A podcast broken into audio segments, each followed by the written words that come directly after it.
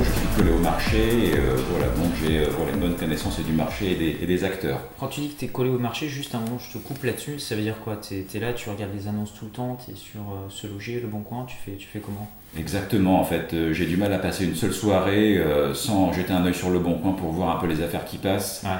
Et parfois j'en vois, et ça, ça me rend malade de me dire, mais ce bien, euh, je sais euh, l'emplacement, je visualise presque la rue, et je me dis, euh, euh, il- voilà, ce serait dommage de le laisser filer plutôt que de le proposer à quelqu'un qui justement, lui, est en recherche également. Donc c'est euh, de là où je me dis, il y a un rôle à jouer, une aide à apporter à tous ceux qui se demandent comment faire, alors que les biens, en fait, les opportunités, elles arrivent tous les jours. hein.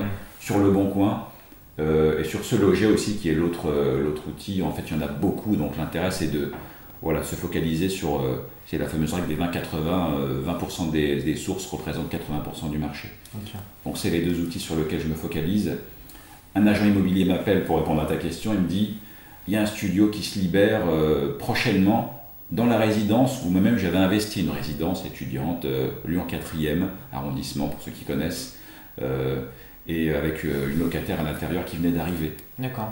À un prix défiant toute concurrence, euh, en l'occurrence on peut dire euh, le Bah, prix... ouais, euh, tu, tu en pourcentage, tu l'as payé combien en dessous du prix du marché À peu, Si tu as le pourcentage, hein, ça te chiffre? on va dire environ 15 à 20% en dessous du prix du marché. Et il y avait une raison par rapport à ça?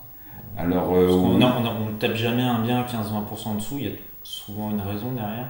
Alors il y a une raison qui est pas très connue d'ailleurs euh, voilà, du grand public, c'est que un bien, s'il est vendu libre par exemple, il peut coûter, euh, il peut coûter 100 000 euros, Ouais.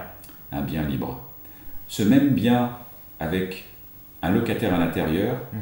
déjà il y aura une petite décote, mettons il va coûter 90 000 puisque l'investisseur qui va vouloir l'acheter, il n'est pas libre d'y mettre son propre enfant, s'il le souhaite, d'y mettre un investisseur, enfin d'y mettre pardon, un locataire qu'il aurait sélectionné lui-même. D'accord, ok.